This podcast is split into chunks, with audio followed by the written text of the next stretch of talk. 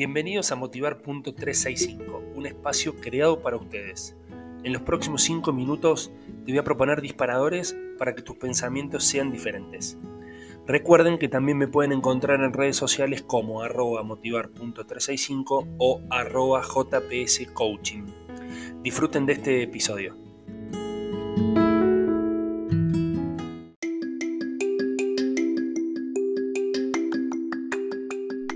Hola, hola, hola, hola, ¿cómo les va? Bienvenidos, pasen.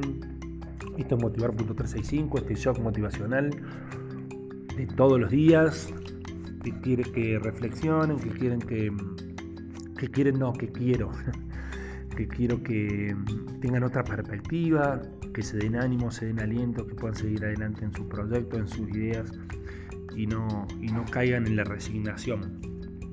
Bueno, y en el audio de hoy eh, les quería, les quería traer este tip de, de el dolor. Digo, el dolor desde cuando las cosas no nos salen, cuando las cosas están complicadas, cuando eh, no está haciendo el panorama que uno quiere cuando tiene una noticia desfavorable, sobre todo en estos últimos tiempos con, este COVID que nos ha tomado por sorpresa y, y se está llevando a muchísima gente.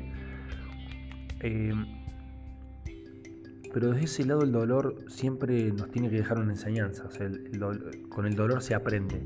Y con las frustraciones se aprende, con los errores se aprende, con los fracasos se aprende. Yo siempre digo que no existe el fracaso como tal, simplemente es eh, una desviación de lo que uno tenía pensado y tiene que corregir para llegar al, rumbo. Entonces el fracaso formaría parte de, una mejora continua, de una corrección permanente de esto.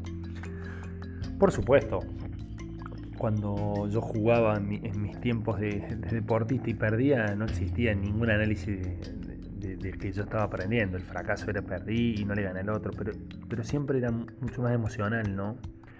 El querer decirle al otro con el triunfo de que sos mejor. Y la verdad que la competencia pasa por uno mismo, uno tiene que ser mejor de lo que era, entrenar, medirse y estar contento con eso no entrar en comparaciones banales, cuánto tengo, cuánto soy, cuánto mido, cuánto, cuánto corro eh, con otros, digo, porque ahí es donde por ahí eh, la frustración y el pensamiento negativo se apoderan de esto, ¿no? Así que bueno, eh, creo que no podemos evitar el dolor, el dolor es, parte del aprendizaje, el dolor es parte del, del es ese sensor que te dice no llegué y tengo que modificar lo siguiente o lo otro para poder llegar a, donde quiero. A veces no podemos manejar el dolor, eh, es lo único negativo de todo esto, pero sin duda que con el dolor aprendemos.